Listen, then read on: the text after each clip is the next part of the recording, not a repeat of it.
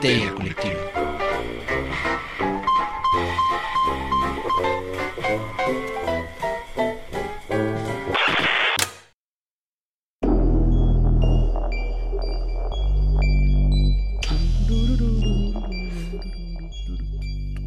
Solo yo puedo bailar, muchachos. Es- Esto es Histeria Colectiva, el programa donde Fernando Santamaría, el doctor Braham y Ricardo Medina se sientan alrededor del círculo de invocación para abrir la caja de Pandora y volarse la tapa de los sesos platicando sobre ficción, magia, ocultismo, casos supernaturales, literatura y todo lo que tenga que ver con la cultura del horror. Buenos días, buenas tardes, buenas noches. Donde sea que se encuentren, a la hora que se encuentren, muchas, muchas gracias por entrar a las redes de Histeria para que les llevemos terror a sus oídos. Y cuídense mucho, quédense en casa. Si no pueden quedarse en casa, cuiden a otros. Y si son trabajadores esenciales, muchas, muchas gracias por mantener el mundo girando. Y si ustedes ya los hicieron regresar a la oficina o tuvieron que regresar a sus diversos puestos de trabajo, pues bueno, igual el mundo seguía girando y ahora nos toca cuidarnos. Vacúnense por eso, es importante, para que cuando estemos en contacto con otros, aún con nuestras medidas de sana distancia y cubrebocas, pues bueno, el riesgo sea menos. Yo soy Fernando Santamaría y les doy la bienvenida a otra emisión de Histeria Colectiva Podcast y eh, aquí desde el piso 666 virtual de Evil Inc. quiero presentar a la mesa riñoña que me acompaña como siempre con mucho gusto. A mi izquierda, a su derecha, o ya lo hice al revés otra vez, porque dislexia, el hombre, el mito, la leyenda, el doctor Braham. Doctor, ¿cómo está? Hola, hola, estoy muy bien, gracias. Este, saludos, saludos. Espero la estén pasando bien en este periodo pandémico. Porque nosotros nos estamos cuidando y esperamos que ustedes dentro de lo posible también lo estén haciendo. Y vaya, pues si son trabajadores esenciales, pues nuestro respeto y apoyo. O sea, gracias por mantener funcionando el país. Excelente, doctor. Claro que sí. Y abajo de nosotros tenemos a la barba más tupida del poniente de la ciudad, a Ricardo Medina. Hola a todos, este es un saludo especial a los de Spotify. Hoy, hoy voy a dedicar mi saludo únicamente a los de Spotify. Hola Spotify. Si estás Ah, en Spotify, nuestros nos- suscriptores de Spotify. Sí, sí, sí. Yo a pensé nuestros que suscriptores de Spotify, Spot- yo como, No, ¿por señor qué? Spotify, respeto y todo, pero no, ando emputado ahí. Síganme en Twitter, arroba tiranosaurio Rix, porque ahí ando peleándome con, con Spotify México. Pero fuera de eso, si estás en Spotify escuchándonos, saluditos a ti y a tu gente. Hola. Excelente. Eh, gracias. Cada que les pregunto que cómo están y dicen muy bien, tengo ganas de decirles, pregúntame cómo. Ya tenía que sacarlo de mi sistema. Ay, ¿Tú cómo estás, Fer? Yo chingón, aquí, Ah. Me gusta la iluminación que tengo hoy, no sé, está, me hace brillosito, pero bien. Sí. Estás brillando, Pare- no parece que estoy sudando, ¿verdad? Creo, No. espero. ¿no? Confiemos que no. Depende de qué te esté sudando. ¿Por qué te tienes que meter con mis partes íntimas, Ricardo? Entonces, pues ya que estamos aquí presentados y eh, con bebidos, porque ya le dimos un sorbo cada quien a nuestra bebida espirituosa, eh, ¿qué tenemos hoy en la caja de Pandora, doctor? Hoy en la caja de Pandora tenemos cementerios. Cementerios, cementerios, ¿por qué los cementerios? Bueno, los cementerios nos dan miedo creo que por obvias razones, porque son el lugar de descanso, al menos dentro de la religión eh, mayoritaria en el mundo, como que es la católica, eh, de, pues de los muertos, es como disponemos de nuestros muertos. Pero a ver, empecemos porque cementerio viene del gregio, del gre, del, El gregio. Esta es la cultura del error. El, el gregio, debe ser griego, Eh, que significa dormitorio.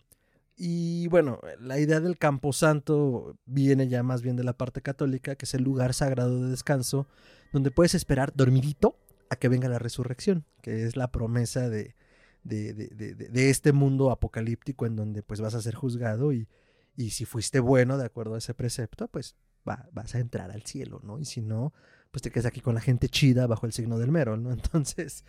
eh, Sí, es lo- una manera de verlo. Sí, bueno. ¡Ah! Aquí tengo a Black Phillip, ¿qué les puedo decir?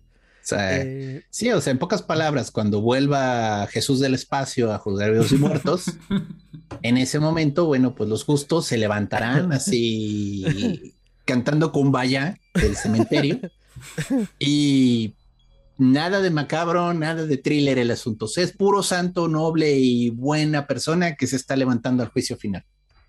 eh, sí. eh, bueno, del griego koimeiterion. Seguro lo dije mal, koimeterion, que significa dormitorio. Esta creencia cristiana y esta disposición cristiana pues llevó a que se hicieran féretros, hicieran criptas. Ahora. eh, Mausoleos. osarios. Ahora, hablo mucho de lo, de lo cristiano, pero en realidad el concepto anterior, a lo mejor que lo podemos asociar mejor, pues es el concepto de necrópolis. También muchas otras culturas generaban espacios dedicados a los muertos, ¿no? La primera que se me ocurre son los egipcios, que Ah, sobre sí. todo para sus grandes dirigentes, pues tenían necrópolis muy grandes, cámaras mortuorias muy grandes, que ya utilizaban sarcófagos muy vistosos en muchas ocasiones, en otras no tanto, pero que bueno, era la forma en la que disponían de ellos, ¿no? En el caso de los egipcios que ahora menciono, pues era la momificación, embalsamar el cuerpo, sacarle los órganos vitales, y en particular cuatro partes del cuerpo que eran, que eran las que se depositaban en los vasos canopes, ¿no? Que era una, rep- era una representación cada una de un dios distinto. Entonces, bueno, eh, sí, la aclaración era importante para, bueno, no es una cosa exclusiva del cristianismo, pero el cementerio, bajo el concepto que lo estamos manejando ahorita, pues sí, sí, versa más sobre eh, estas necrópolis también que se fueron haciendo poco tiempo después de que nace el cristianismo, ¿no? Durante la persecución. Las catacumbas funcionan en mucho sentido también como cementerios. Y sobre todo las catacumbas de París son famosas porque tienen un osario muy impresionante. Un rosario Osario. Osario. de no, no oses meterte con mi muerto. Eh, Pues bien ocio de huesos. osamenta, ¿no? No. Pero sí, el ajá. punto es, yo creo que los que nos dejaron la mala costumbre de irte al otro mundo con estilo son los egipcios. O sea. No sé bien cómo eran los eh, cementerios en Babilonia, pero creo que eran mucho más sencillos y la gente no se preocupaba tanto por hacer este, tumbas con estilo, ¿no? No mames, ¿has visto la foto del cementerio en Culiacán, güey? Que parecen casas bien chingonas, pero son tumbas. Son mausoleos, ¿no? Pequeños mausoleos. Ajá, pero güey, están así de que patrones. tiene alberca, güey. Wi-Fi, cool. aire acondicionado. Es que Sí. te digo, pues, siempre va a haber público para eso, ¿no? Y la idea de que lo que con lo que te entierren es con lo que vas a llegar al otro mundo, pues la vendieron los egipcios muy bien, ¿eh? Entonces, todas las tumbas, o sea, hasta las más sencillas en Egipto, siempre tienen algunas cosas cerca a la persona. O sea, si era un arquitecto, pues tiene todas sus herramientas con las que trabajaba, le tratan de dejar algunas ofrendas, comida, monedas, todo tipo de cosas.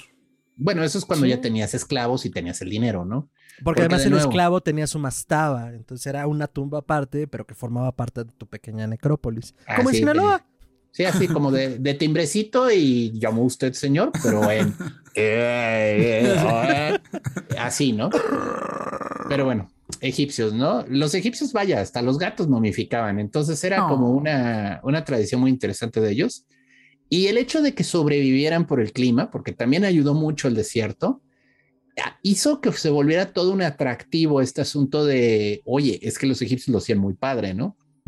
Y obviamente, pues los romanos que se dejan impresionar por la cultura egipcia, también comienza como que importarles este tema, ¿no?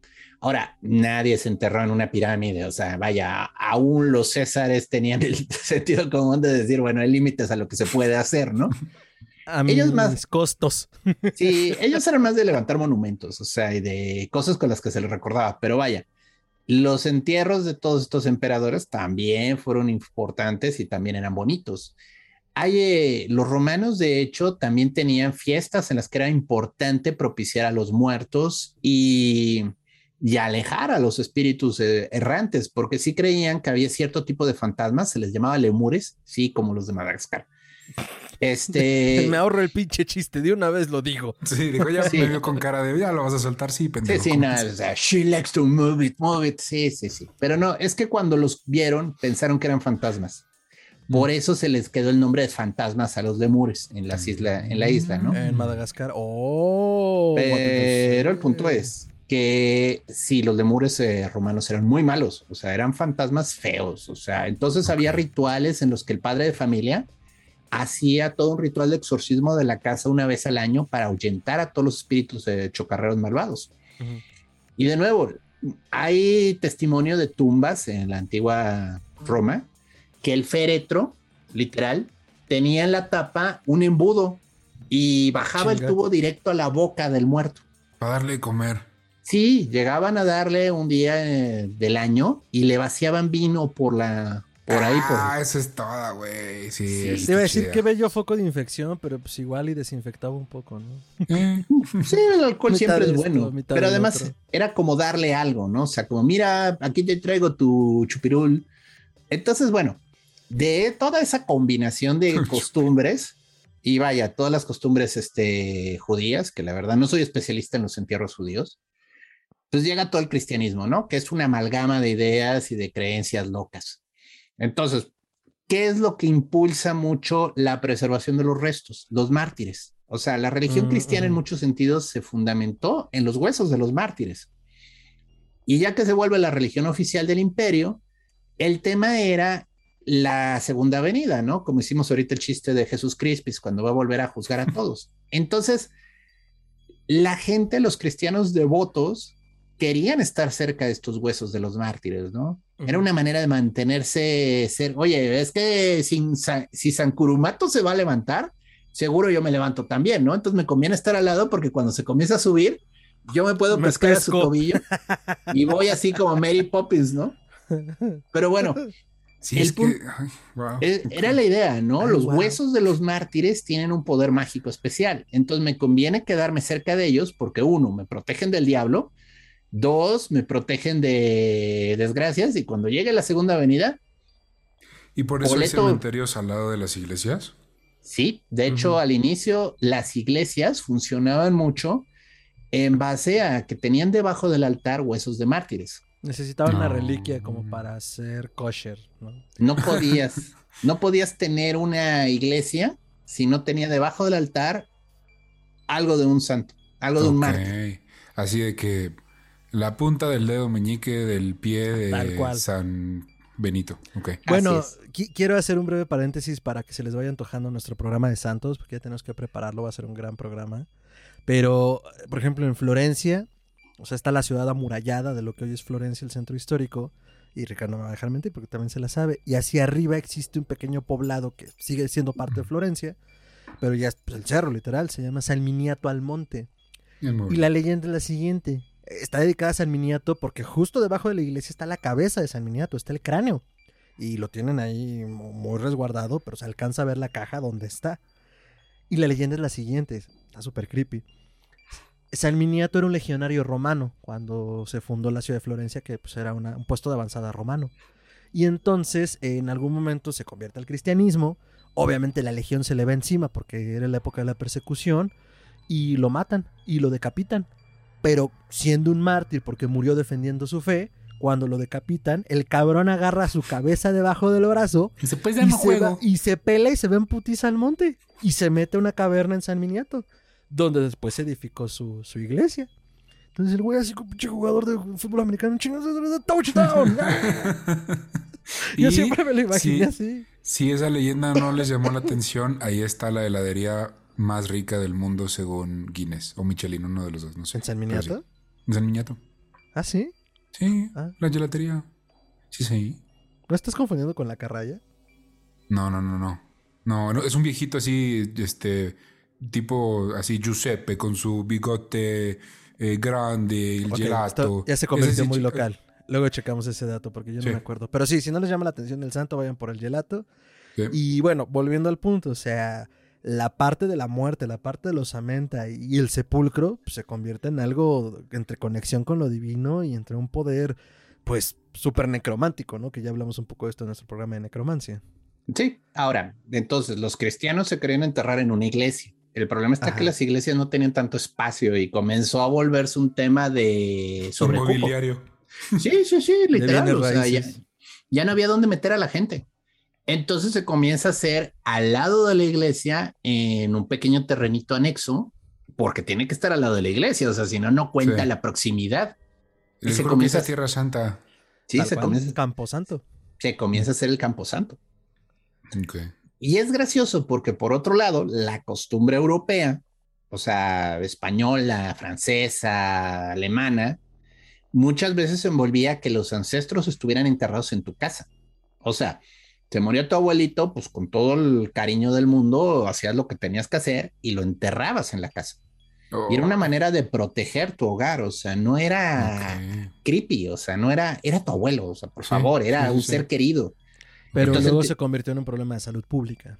Eh, digamos que era también un negocio para la iglesia el tener el Camposanto y administrar pues el Camposanto, ¿no? Es que son los emprendedores más chingones de la historia esos güeyes, güey, neta. Sí, entonces, ¿para qué gastas dinero en enterrar a tu abuelo en tu jardín? Oye, aquí tengo el Camposanto y tiene boleto para la segunda avenida, ¿no?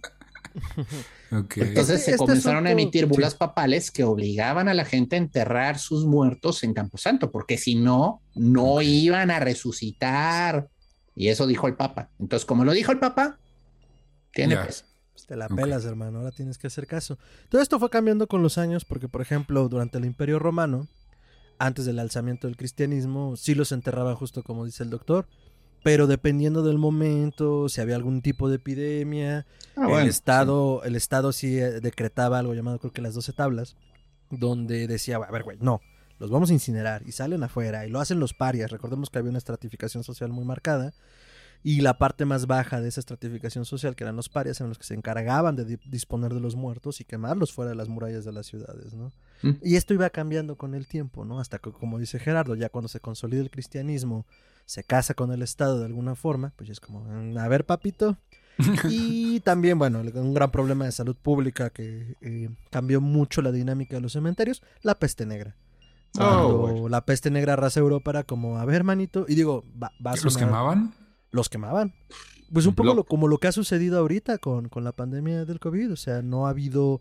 Eh, o al menos durante una temporada se prohibieron los eh, homenajes funerarios y directo al crematorio porque hay un problema de salud pública, ¿no? Es que sí puede vivir, eh, en el caso de la peste negra, sí podía vivir todavía en el cadáver un tiempo. acercarte a un cuerpo en descomposición por peste, te podías enfermar. Además, recordemos cómo se veía en esa época. O sea, ellos no entendían de bacilos o de bacterias o de virus. O sea, ellos entendían humor. aires malos, ¿no? Así literalmente gases que soltaban y te enfermabas con ellos. Entonces, pues decían, es que es muy mala idea porque no tenemos espacio para enterrar a tanta gente. Hacer las honras fúnebres es una locura porque la gente se contagia en las honras fúnebres. Entonces, pues ni modo, papito, a quemar. Y de hecho en Venecia hay una isla, ¿no? Que ahí es donde se enterró a toda la gente de la peste negra. Ah, sí, güey. Y la mencionamos en algún programa. Sigue deshabitada. Y que no puedes ir, o sea, está prohibido ir para allá. Es peligroso, o sea, puedes, mm, puedes cachar ya no algo. está prohibido, creo, pero sí está ah. muy controlado. Ahora sí que es como un tour muy controlado, como cuando vas a una catacumba que te dicen, güey, esta es la ruta y no te separes de tu grupo. Y no te pongas a lamer las paredes. Pero ¿cómo se llamaba? sí, sí, está en, está en Venecia, es uno de los islotes de Venecia. Sí, igual este, en Nueva York, ah, yéndonos acá a América, también eh, hay una isla específica, no es muy grande, está ahí al lado de Manhattan, donde enterraron a un montón de gente con la epidemia del tifo y con la gripe española, o sea eran como los lugares alejados de la ciudad para que pues cualquier cosa se quede ahí, ¿no? Igual que en Roma. Exacto. Es que es un riesgo, o sea, y eso lo entendía la gente, o sea, vaya, yo creo que con las ciudades la gente entendió que era más fácil enfermarse de todo y cuando había una epidemia, porque digo, epidemia siempre hubo, eh, sí tenían ciertas normas que decían, no, a la fregada, este, aunque querramos, aunque querramos que enterrarlos bien, se queman, se queman y es fosa común. Y pues sí, la gente lloraba a sus difuntos porque pues, se tenían que quemar. Incluso ahorita que mencionas esto de la fosa común, creo que uno de estos cronistas romanos, Horacio, en algún momento eh, justo habla un poco como de eso, de, esa sensación que daba, ¿no? Decía en latín, por ahí tenía la declaración, hoc miseria plebis tabal comune sepulcrum. Esto es miserable, la gente está tal en la tumba común. O sea, que hubo un momento en el cual no había manera como de el glamour del más... No, a ver, o sea, se hace lo que se tiene que hacer con tal de cuidar la integridad de la sociedad, ¿no? Sí. La solo si Ajá, ¿Sí? ¿solo si eres qué? Sí. lo tienes? Sí, es, Poveglia. Poveglia. Poveglia. Eh, ya la habíamos mencionado en un par de programas distintos y sí, o sea, es una isla que ha tenido diferentes funciones, entre ellas funcionar como panteón enorme durante el siglo XIV por las víctimas de la pandemia, ¿no? De, la peste negra. Ahora, de las cosas que a mí, a mí de lo que más me impresiona, digo de nuevo, llegando a este, no sé, afán mórbido, De, de, de meditar sobre la muerte, es estos este, conventos que generaban en sus catacumbas, pues literalmente una arquitectura hecha de huesos, ¿no? Hay varios en Italia muy famosos, hay otro en Praga que literalmente el candelabro está hecho de huesos, este, las paredes están llenas de osamentas y hacen todo un tipo así como decoración rara. Yo fui en, en Roma al de los capuchinos y sí mm. está súper creepy, güey. Imagínate la vibra, o sea. Sí, es muy, muy, vibra muy pesada. No mala, pero es pesada. Es pesada porque es muerte. Ah, el osario, por ejemplo, el de República Checa es el osario de Brno, que está en la ciudad en República Checa, en la ciudad de Brno, y fue redescubierto en 2001 en el mm. centro histórico de la ciudad. O sea, está en el corazón de la ciudad del Osario y es impresionante. Imagínate haber vivido encima de eso. Bueno, Igual, este, podemos irnos a otras tradiciones, o sea, no es tan raro. Eh, la India tiene esta larga, larga tradición de quemar gente. Ellos hacen piras funerarias y de hecho la, el mejor lugar para morir, según los hindús, es Varanasi, que es una ciudad sagrada que está en las orillas del Ganges. Ellos creen que si las cenizas se vacían en el Ganges, mm, garantiza un tipo de evolución espiritual. No, no voy a entrar en eso porque de nuevo no es mi especialidad, pero sí sé que la gente quiere que se creme su cuerpo en Varanasi. Eso suena muy divertido hasta que vas a Varanasi y el olorcito a carnita asada está, pero de peso. Dulzón. Es duro. Y la gente en esa ciudad vive alrededor de la muerte, o sea, porque literal es un crematorio que la gente llegan y llegan y llegan cuerpos para eso, ¿no? Igual en el río todo el tiempo estás viendo pues que está algo flotando y son cenizas, ¿no? Hay otro lugar donde también este, este tipo de, se usa mucho, es vaya, este tema de nigromancia, pero es interesante que es Tailandia. Ahí tienen toda una tradición también de preservar este, partes del cuerpo con propósitos mágicos. Entonces, ¿Perdón, Entendí Islandia, pero creo que hoy más. Tailandia. Ah, Tailandia, ok. Tailandia. Entonces ahí puedes, por ejemplo, comprar este dedos de un ladrón y eso te va a ayudar a hacer dinero en la vida, ¿no? Como una suerte de mano de gloria tailandesa a la mano de gloria. Técnicamente ponen a trabajar a los fantasmas. Tailandia es un lugar donde hay toda una larga tradición de a un muerto tienes funciones, ¿no? Este se pone muy, muy grotesco, muy, muy de mal gusto. O sea, te venden la grasa de los cadáveres para ciertas cosas. Sí, sí, sí. igual. Sonora, quítate que ahí te voy. Igual si alguien se suicida, eh, guardan la ropa del suicida, guardan el cordón con el que se ahorcó, te lo venden, todo eso está a la venta. Sí, está de mal gusto eso. Eh. Y, pero a mí siempre me llamó la atención porque también hay una magia en Tailandia muy interesante de tatuajes. Hay toda una tradición en Tailandia de tatuarte, pues, fórmulas mágicas, vamos a decirlo así. Y el problema es que varias de esas son de invulnerabilidad. Entonces, la tradición en Tailandia es que hay que tener cuidado cuando metes a la, pira funeraria a una persona, porque si tiene ese tatuaje no va, a, no va a arder. Entonces, los que manejan las piras funerarias tienen unos cuchillos especiales como lanzas que usan para remover la piel del cuerpo y entonces ya puede arder el tatuaje. Yo vi eso en una serie que no ardía un cuerpo, pero no me acuerdo en cuál. A ver si me acuerdo. Es, En teoría es por estos tatuajes mágicos de vulnerabilidad, ¿no? Pero el punto es tienen todo su proceso para cortar la energía del tatuaje usando unos cuchillos especiales que solo usan los que mueven los cuerpos en las piras funerarias. Ah. sobra decir que esos cuchillos luego se venden. Ajá. Porque tienen un poder increíble para romper hechizos. Ay, qué mamada. Wow. ¿Qué te digo? Pero bueno, el punto está de que entonces la muerte tiene un poder, ¿no? el poder este, usar de algún modo esto también se comenzó a aprovechar, ¿no? Y tiene un propósito. Entonces, bueno, los cementerios también se volvieron un lugar de guardar al muerto y evitar que locos con intenciones malas se metieran a tratar de sacar los huesitos de tu tía Jimenita, o sea, porque pues oye, tú ya pagaste por el sitio, o sea, como que realmente creo que era más bien así como de vamos a sacarle los dientes de oro y las joyas con las que lo pudieron haber enterrado, ¿no? Mm, sí, pero créeme, hay toda una industria de los huesos. En los cuentos de Canterbury, eh, una de las narraciones, es muy divertida esa, historia, es el vendedor de reliquias. Y el señor lo que te cuenta es que él vende huesos de otras personas y las vende como la calavera de San Curumato, la falange de San Miguel de Poitiers. Y está la desesperación de tener una reliquia o de tener algo de un santo para poder tener tu iglesia, que pues, la gente no pregunta, ¿no? Entonces hay todo un negocio de vender este partes del cuerpo. Wow. Ujú, ujú. No es que me quedé pensando en esto último de cuando sufrió la iglesia como por no tener las reliquias y cambia todo este sistema de... Y entonces, ¿por qué Santa esta iglesia si no tiene eh, el huesito del dedo chiquito del pie de San Horacio? Pues sí, Eh, es que es ¿Sabes? el estaría, tema. Estaría chistoso, bueno, chistoso, estaría interesante hablar con un enterrador.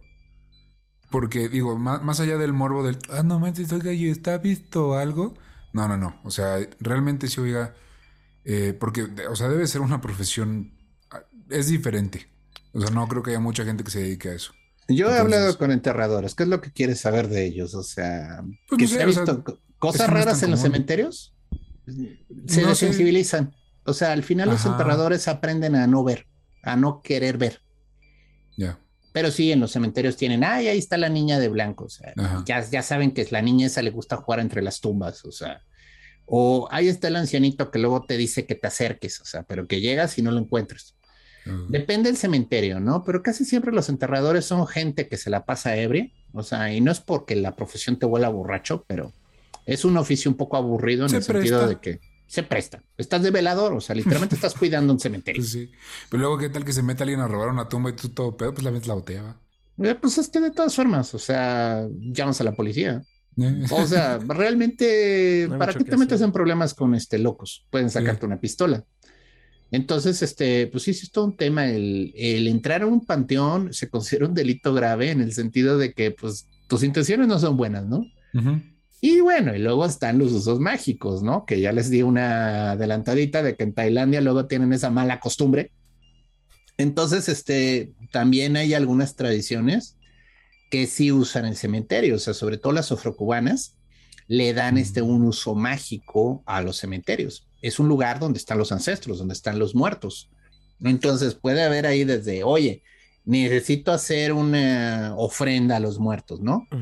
Entonces, normalmente esta gente pues, son amigos de los enterradores, o sea, no van a profanar, pero necesitan estar en el cementerio en la noche Mm, y sacrificar un carnero, por ejemplo, ¿no? Entonces, este, pues ahí está la gente alrededor, o sea, obviamente el enterrador te deja entrar cuando ya está todo cerrado, le suelta su lanita, se camina entre las tumbas, él ya tiene la tumba abierta, porque también le dices, oye, necesito una tumba abierta de, de un policía. Y pues él ya sabe. Entonces, pues ahí la prepara, ¿no? Entonces tú llegas, haces la ofrenda, sacrifican al animal, todos con un propósito de limpieza, de quitarte algún daño, de quitarte algún hechizo, ¿no? Y entonces ya pues, todo se entierra de vuelta, o sea, todo queda en familia, o sea, no es como que, como que te llevas, eh, te llevas el, el cráneo, ¿no? O sea, realmente lo único que quieres es un espacio donde puedas comunicarte con los ancestros. Y es un muy peligroso el cementerio. Desde este punto de tradiciones, no es un lugar para andar jugando.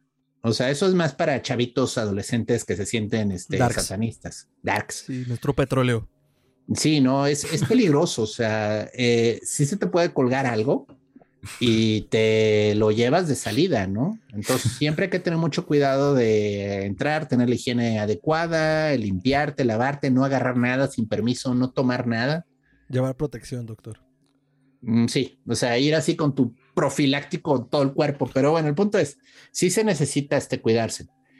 Eh, ¿Cuándo se vuelve romántica la idea de la muerte? O sea, ahí estamos entrando en Europa con el romanticismo, ¿no? Con todos estos autores que comienzan a Con el idealizar el, gótico, ¿no? ¿Mm? Con el gótico. Como gótico, 1700, todos estos 1800. periodos, ya muchos de, antes del gótico ya había muchos autores que se paseaban entre las tumbas escribiendo poemas. Ah, ya estoy exagerando la imagen, ¿no? Pero son autores que hablan de amantes que se murieron y se perdieron para siempre en el abrazo frío de la tumba. Y, y bueno, es interesante el género. Vaya, podría decir que el que lo comenzó fue Dante, en cierto sentido, pero vaya, eh, se comenzó a popularizar. Esto es por el 1700, 1800. Ujú. Y de ahí, bueno, pues entonces ya se comenzó a volver como un hobby cool ir a echarte un picnic al cementerio. Ahí entre las lápidas y las tumbas de amores perdidos. Ay, es que mamadores han existido siempre, doctor, nomás tenían otro nombre. Más sí, sí, pero Bueno, vaya. justo ahorita que mencionas estas últimas, eh, este último pasaje en Europa y en general de los usos para quien quiere entrar a un cementerio, primero me acuerdo un poco de los re- resurreccionistas, que fue algo que se popularizó a principios del siglo XIX en Inglaterra, todos estos manes que pues a eso se dedicaban, justo a sacar cuerpos del cementerio y lo hicieron un negocio redituable. Que es muy interesante porque por un lado es como, oye hermano, ¿qué te pasa? Y por el otro es como, pues es que estos carnales surtían a las escuelas de cadáveres para los estudiantes de medicina. Entonces había ahí una doble labor, eh, pues iba a decir muy gris, en realidad no tan gris, pero pues era como, ayudaron al avance de la ciencia médica en Inglaterra. Y lo otro, hablando de comer y de hacer picnics en los cementerios, creo que no podemos dejar de mencionar, hoy que hablamos de cementerios, pues la tradición mexicana del Día de Muertos, ¿no? O sea, el cementerio como punto focal de la cultura mexicana, partiendo de, pues también las tradiciones que tenían eh, las culturas prehispánicas. Hablamos un poco en nuestro otro programa de los dioses prehispánicos sobre el Mitlán y Mitlantecutli, que pues ya también era una suerte... Mm, pues tenía importancia la muerte dentro de la cultura prehispánica, ¿no? Más allá de que fuera adoratoria o no, era como el viaje al Mictlán eh, tenía su preparación, ¿no? Claro que ahí marquemos la línea sana, ¿no? El Día de Muertos, la tradición del altar es de contemporánea. Correcto. O sea, eso sí, sí, había cierta veneración de ancestros, sí nos consta, pero no al nivel de le pongo su altarcito con la foto, o sea, no, no, es, esto es moderno, o sea, tiene mucho de raíces antiguas, pero sí es una adaptación y pasándolo por el cristianismo así de, de remojo y doble, y doble secada para que no tenga tantos elementos de paganismo. Pero sí, el Día de Muertos es una tradición muy profunda hay muchas comunidades que van directo al panteón. O sea, digo, es costumbre si tienes a tus muertos enterrados en un cementerio en la ciudad, ese día vas, limpias la tumba, la preparas, le quitas todas las hierbitas y todo lo que puede estar, este, le pones flores frescas. No es que les dejes ofrenda, no todos hacen eso, pero al menos le pones flores, al menos le pones este tantito aguardiente encima. Lo cuidas. Lo cuidas, o sea, le das su atención y le dejas una velita. Ya en tu casa, pues puedes hacerlo más en serio, ¿no? Pero si hay comunidades, y digo, estas son muy de, de documental del Discovery y de, y de, y de trabajos de etnólogo, donde realmente la gente está en el cementerio. O sea, sí van y ahí están ofreciendo todo, ahí ponen la ofrenda, ahí ponen las flores, ahí ponen este todo. Y toda la noche están rece y rece y rece al pie de la tumba. Wow. Sí, o sea, depende del lugar, o sea, vaya, la costumbre varía. Y, justo, lo, lo, planteaba porque hay un pueblo originario de la delegación Tláhuac, que es una delegación que está al sudoriente de la Ciudad de México, que se llama San Andrés Mixquic, que tradicionalmente hace toda esta procesión, todo este proceso que comenta el doctor. Hacen tapetes de flores como parte de la veneración, como parte del recordatorio del día y en los cementerios se juntan a, convivir con, entre ellos como comunidad, es un pueblo pequeño, porque todos se conocen, y también con sus muertos de alguna forma, ¿no? Es, esa veneración que decía el doctor que es ecléctica derivada del amalgamiento de las tradiciones prehispánicas con el catolicismo, con la tercera raíz que surge a partir de todo este mestizaje y pues nace esto, ¿no? En México toma un simbolismo la flor de cempasúchil, el color morado, las mandarinas, la ofrenda ya lo abordaremos en algún programa en particular, pero bueno, todo este altar que mencionaba el doctor, pues tiene la idea de recordar a los muertos, ¿no? Y San Andrés Mixquic es una, experiencia muy bonita. Yo fui de muy, muy chico con mi papá. Eh, tomábamos fotos con una cámara reflex y salieron en diapositivas. Imagínense de cuántos años fue. Pero era impresionante. O sea, era precioso el lugar, al menos en aquel momento. Y si viven en la Ciudad de México o planean viajar en algún momento en esas épocas, eh, yo quiero pensar que se sigue haciendo, pero pues sí valdría la pena que se den una vuelta por allá para entender cómo este concepto de la muerte en lo mexicano. Y bueno, lo traía a colación porque es el cementerio como punto focal, ¿no? Donde en otros lugares es como payasito, aquí al contrario es como vamos, vamos a, vamos a convivir con la muerte, ¿no? Sí, la muerte es constante aquí, o sea, hay quien dice que nos reímos de ella, pero no, no es así, o sea, es como una compañera, ¿no? O sea, estamos constantemente recordándola. Y bueno, de nuevo, el cementerio es un lugar de encuentro, es un lugar que le pertenece a todos. En general, es de, es de la comunidad, o sea, es algo muy de, de la colonia, de la cuadra, de la delegación, del ayuntamiento, ¿no? Aunque hay pues, panteones particulares. Y eso también es interesante. Pues sí, pues sí, pero ya es como en términos de negocio y también se entiende, pues la muerte es un negocio redondo. En alguna película con Michael Douglas, creo, Kevin Costner, alguno de esos dos. Hay una frase de un personaje que decía, güey, invierte tu dinero en cosas que la gente siempre necesite. Comida, agua, cementerios. Sí, la muerte Parece broma, constante, pero ¿no? siempre vamos a necesitar comer y pues en algún momento vamos a necesitar descansar. Sí, Sí. sí, totalmente. Entonces, eh, eso con los cementerios y bueno, en realidad eh, a mí me parecen impresionantes porque digo, la idea de este programa siempre es con explorar las cosas que nos dan miedo, como decía al principio. Y pues obviamente los cementerios nos dan miedo porque son los lugares de eterno reposo, o sea, nos recuerda la deuda que todos vamos a pagar un día o como decíamos la otra vez, ¿no? La hermosa y maravillosa cosa que nos espera a todos. Al final. Pero a mí me encanta, al menos en esta sociedad que es la mexicana en la que nací, que sea un tema que de uno u otro modo es constante en cuanto a que lo tengamos presente como el fin de la vida. Eh, de una u otra forma, ¿no? O sea, de niño uno crece comiendo calaveritas de chocolate y es divertido, o sea, te entretiene. Y al menos de alguna forma te, atra- te mantiene en el tema de una forma cercana y hasta cierto punto sana. Eh, ya luego recordamos que México es muy violento y ya es muy feo eso, pero Yo creo que más bien la diferencia es que eh, lo tomamos a celebración, no a tragedia. Eh, y si bien sí, el- llega el día y hay quien, quien, lo, llo- quien llora a sus muertos, quien los extraña y todo, que es completamente no- normal y natural, lo convertimos en un día de fiesta y en un día de reunirte y de hacer tu altar, que en sí, pues la verdad es que es entretenido y es eh, hasta artesan, artesano. Eh, es una artesanía. Eh, y, y- y to- todo esto lo, lo volvemos algo especial del lado bonito, no del lado sombrío o el lado eh, deprimente, ¿no? Entonces yo creo que por ahí va. Y a mí me parece eso de las tradiciones más bonitas del mundo, de cualquier cultura, de cualquier país. Sí. Ahora, el negocio de la muerte ahora se ha vuelto el de la cremación. Sí. Y la cremación cambia todas las reglas del juego, porque ya no es de que regreses a la tierra. Realmente, cuando te entregan la urna, siempre es la discusión de qué haces con la urna, ¿no?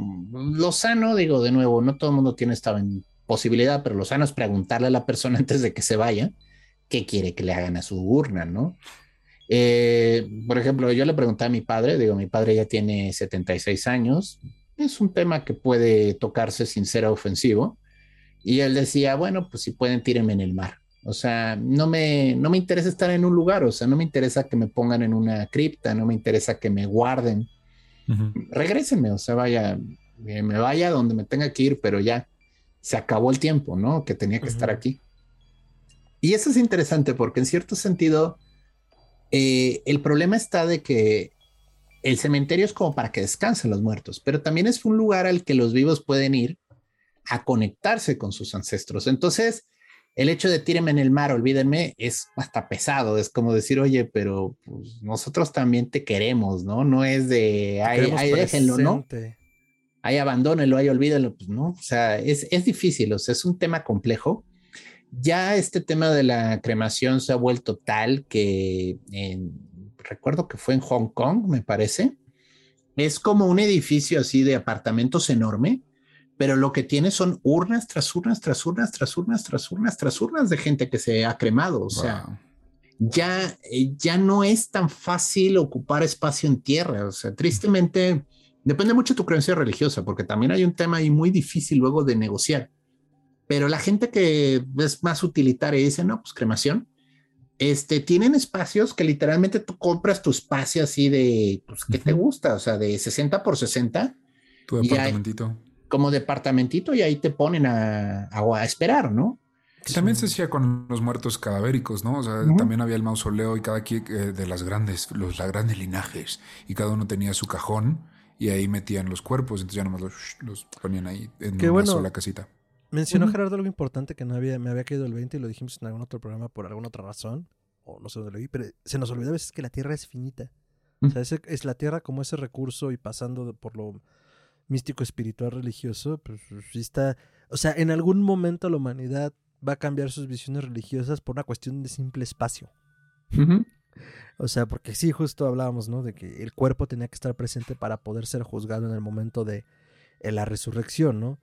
Pero cuando ya no hay cuerpo y solo son cenizas, en teoría se te está negando, al menos en esa fe, esa posibilidad, ¿no? Entonces, cuando ya no haya manera de enterrar a nuestros muertos por la razón que sea, yo pienso mucho como en que se nos va a acabar el espacio viable para hacerlo, pues algo nos inventaremos para que la cremación sea espiritualmente satisfactoria para quien lo haga, ¿no? Pues son costumbres, nos vamos adaptando a las costumbres de la época. Yo recuerdo mucho el caso de Santana, fue un, vamos a decir, fue gobernante de México, este, un general importante.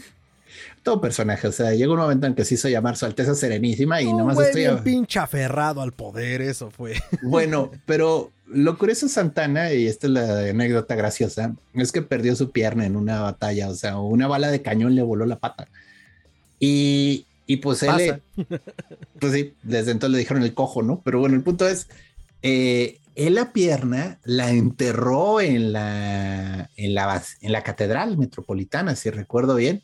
Pero el problema está que nadie lo quería. O sea, bueno, o sea, los conservadores lo querían, pero los liberales lo odiaban. Entonces, el momento en el que tuvo que salir corriendo del país, porque salió corriendo del país como tres veces, eh, y si hubo una turba enfurecida que entró, abrió la cripta donde estaba su pobre patita y la quemaron, o sea, se la destruyeron. La profanaron. Pues técnicamente, o sea, pero qué poca abuela, o sea, es así como, oigan, pues, no sean así, o sea, ¿qué más da? Es su pierna. que también ese güey se mamó en enterrarla, estamos de acuerdo. Sí, con todos los honores, o sea, bueno, pues ni modo que la trajera colgando como collar, o sea, es una pata, está ¿De grande. hablamos al inicio? Pues la entierras en tu casa y ya, pero no, a huevo había que hacer una pitch. Me recuerda a alguien, a huevo había que hacer una fiesta estatal por eso, pero bueno. Pues Sí, pues se hubiera hecho una espada con su, con su fémur, güey. Eso habría estado más cabrón, ¿sabes? Eh, eso sí habría sido llamativo. Merol. No, pues eh, igual, este, tenemos un monumento en el Parque La Bombilla, aquí en la Ciudad de México, donde está la mano de Álvaro Obregón. Ah, la verga, ah, está el brazo. No, la mano. no lo perdió. ¿La mano nada más? Sí, la mano. Es que sí, según yo se le había desmadrado el brazo. sí, pero recuperó la mano. Entonces, ah, este, la mano está en el monumento que está ahí de Álvaro Obregón. A veces abren la puerta. Una vez de niño estaba con mi papá por ahí y cometí el error de entrar a verla porque qué desagradable. Mm. Es, está en un frasco con formol y está toda botagada, o sea, digo, se va hinchando la cosa. Entonces, pero en el momento de la revolución hay algo así, ¿no? ah, no, en el momento de la revolución están enterrados los restos de líderes de la revolución. Es como la columna de la independencia que están en teoría, en teoría, porque yo tengo mis dudas sanas de qué tanto realmente son los restos, pero ahí también están de los eh, padres de la nación, vaya. Yo juro que son huesos de venado, güey, igual que le pasó con Juan Escutia. Sí, posiblemente. Entonces, bueno, eh, pero es que de nuevo, y aquí es interesante, es esta necesidad de conservar a los héroes en cierto sentido, los restos de los héroes te protegen y te cuidan al país, ¿no? Ese ideal de ellos son los que dieron su vida por el país, ellos nos van a cuidar, ¿no?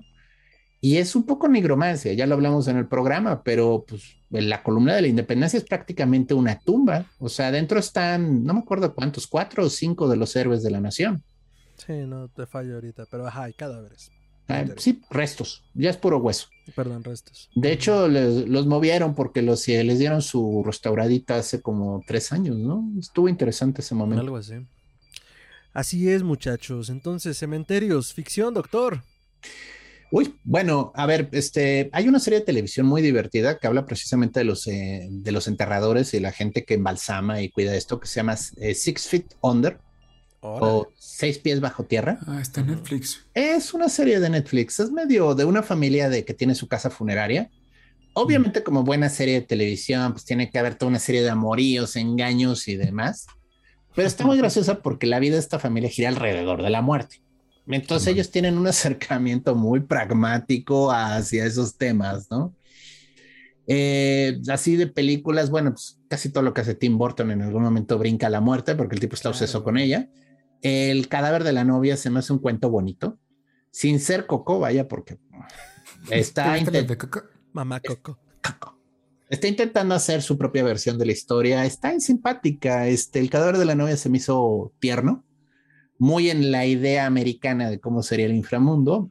Y bueno, pues luego tenemos el increíble Coco de Pizar que, miren, espero que ya, ya la hayan visto. No es mala para no verla, o sea, vale la pena creo que tiene demasiada hype atrás, o sea, demasiado de, es que es una película que presenta a los valores mexicanos. No, no, no, no, es, cómo unos norteamericanos digirieron el proceso de nuestro Día de Muertos y pensaron que lo estaban proyectando de un modo adecuado. Ahora, no son irrespetuosos, solo es su versión loca, ¿no? Eh, si olvidas todo el rollo del viaje al inframundo, todo el rollo del puente de Cempasúchil, todo el rollo de que si no tienes altar no puedes ir, eh, está bonita la historia, porque es literalmente un niño que reconecta con un ancestro que sí le gustaba la música. Y esa es la historia, o sea, la historia es mi familia odia la música por un asunto familiar, y pero yo quiero ser músico. Y entonces dice, a la fregada, me voy a buscar en mi árbol familiar a un ancestro que sí era músico. Y en esa búsqueda conecta con este, con este, la historia está interesante porque es de nuevo una reconexión con un ancestro que la familia ya no quería hablar de él, ya lo había olvidado. Entonces yo creo que hay una lección importante ahí, o sea, si ustedes son diferentes, raros, son la oveja negra de la familia, son al que le gusta algo que la familia consigue. Sí, les gusta Black Phillip o les gusta el reggaetón o yo qué sé y toda su familia los tiene así como de ninguno de mis, ninguno de tus antepasados lo hubiera hecho. Yo estoy seguro que si se van un poquito para atrás, se encuentran hace 300 años a un loco que le gustaba algo similar y hay una reconexión. O sea, recuerden, eh, va para atrás, pero va para adelante. O sea, estamos, somos el producto de todos nuestros ancestros. Y aun si no hay un cuerpo, una tumba, un lugar, siempre somos producto de toda esa mezcla de genes. Entonces, ya de una manera esotérica, si lo quieren ver, se puede uno reconectar con el ancestro que sí le gustaba hacer eso. Igual ni el nombre sabes, pero de que hay alguien, probablemente, digo, como dicen que de eh, que toda, toda familia tiene un pirata, una monja y una prostituta. Es muy nuevo para mí este dicho, doctor, pero lo voy a integrar a mi bolsa de herramientas. claro, bueno, quédense con este consejo, así como los de como los del Jimán ah, antes de salir. Antes, como, los de Jimán antes de subirse a su moto e irse. Y recuerden, amiguitos, toda familia en algún lugar tuvo un ancestro que fue proxéneta. Hasta luego, amiguitos. Saludos, Donald Trump, por cierto. Este, excelente, doctor, me encanta. Eh, Ricardo, ficción, ¿recuerdas algo en este momento, ficción de cementerios? Este, güey, pues no, la neta no lo vi ni lo leí, pero se me antojó y por eso me acuerdo el de Cementerio Mascotas. Oh, es una buena del historia. Stephen King. Así de las 300 cosas que escribe, hay un cementerio de mascotas. Sí, ese está bien mero. Y, es sí, el, concepto de los cementerios o de los lugares de, de los lugares de descanso, visto desde la óptica de los gringos, o sea, a partir de lo que creen de los nativos americanos, es muy interesante. Todo está maldito, por supuesto, ¿no? Sí. Pero, eso es culpa, eso es culpa, eso es conciencia de llegamos, colonizamos e hicimos barbaridad y media. Y ahora nos persiguen. A fuerzas hay alguien molesto por lo que hicimos, ¿no? O sea, hay alguna retribución divina por haber sido unos verdaderos hijos de la fregada. Que eso yo lo vi hace poco en un video y que decía como, güey, es tenemos pruebas tangibles de que los fantasmas no nos pueden hacer daño, güey. Les voy a decir por qué. Si los fantasmas nos pudieran hacer daño, güey, la población americana caucásica sería muy inferior a la que es al día de hoy, güey. O sea, ya habrían venido algunos cuantos a tomar venganza. no se puren, no hay pedo. No, no nos hacen daño. Entonces... No todos, no siempre. Ese es el punto. Pero, por ejemplo, esa historia de King, bueno, es una historia ya bastante viejita, espero no arruinárselas. Eso significa, me vale madre, voy a spoilear, entonces agárrense. Sí, sí, es de una familia que compra una casa y la casa, tristemente, todo el fraccionamiento, el, vaya, el que construyó el lugar muy irresponsablemente, lo hizo encima de un cementerio indio. O sea, oye, es muy buena tierra, ¿por qué no la voy a usar? Entonces, este, le vale y abajito de los huesitos de los indios pone casas de caucásicos blancos. Y entonces, bueno, sí, el lugar está bien maldito y sí pasan cosas bien feas. Y de hecho, la película, la primera, la viejita, es famosa porque se murió mucha gente eh, de que estuvo actuando en ella. Se dice que está maldita la película. Y es que el director. Más de cuenta, pero le. Eh, se anda en eso. Pero es que el punto es que la leyenda dice que el director no tuvo remilgos en usar cadáveres de de veras. Eso fue en Poltergeist. Ah, fue en Poltergeist. Las estoy Esa es de Poltergeist, ajá. Ah, que también es. A, ver, es que ya, ya, ya vi qué pasó. confundiste las dos tramas. El fraccionamiento de Poltergeist, película del 82, si no me equivoco, y dirigida por el mítico Top Hopper, que Ricardo recordará en películas como La Masacre de Texas. Eh,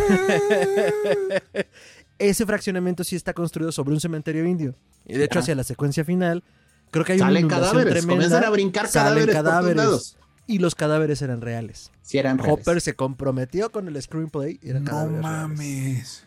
Oh, sí, y de hecho la, la, actriz que interpretó a la niña fallece poco tiempo después, pero es porque tenía un problema médico ya ya avanzado. ¿no? Pero, no, creo que los gases de los muertitos hayan ayudado a su problema, No tenía nada que ver. Tampoco lo empeoraron, creo, pero ah, bueno, pues bueno, alimentó la leyenda a su muerte, ¿no? Eh, bueno, disculpen, esa película de Juegos Diabólicos de Poltergeist, ah, cómo me sacó un susto. O sea, es la de la niña que se la traga a la tele, o sea, qué fea escena, o sea, muy bien hecha. Es de las Y cementerio de mascotas, hay un pedazo de tierra, eh, tierra que perteneció a los antiguos americanos, tierra mágica al parecer, y las cosas que entierras ahí reviven. Y entonces está la, escena del gato zombie, que está bien. El gato zombie. Que yo vi el tráiler de la nueva, por eso me acuerdo del gato, pobre gato. Eh, la nueva tiene lo suyo, pero eh, ahora sí que es generacional. Lo que te toca, te toca. Sí. Eh, sí, pero Poltergeist justo era la que iba a mencionar y ahorita fue como, un momento, estás combinando tramas. Oh, caramba. El abuelo se confundió. Anciano le grita nube. Yo quiero recomendarles este librazazazazo que acabo de comprar hace poquito. Alguien camina sobre tu tumba.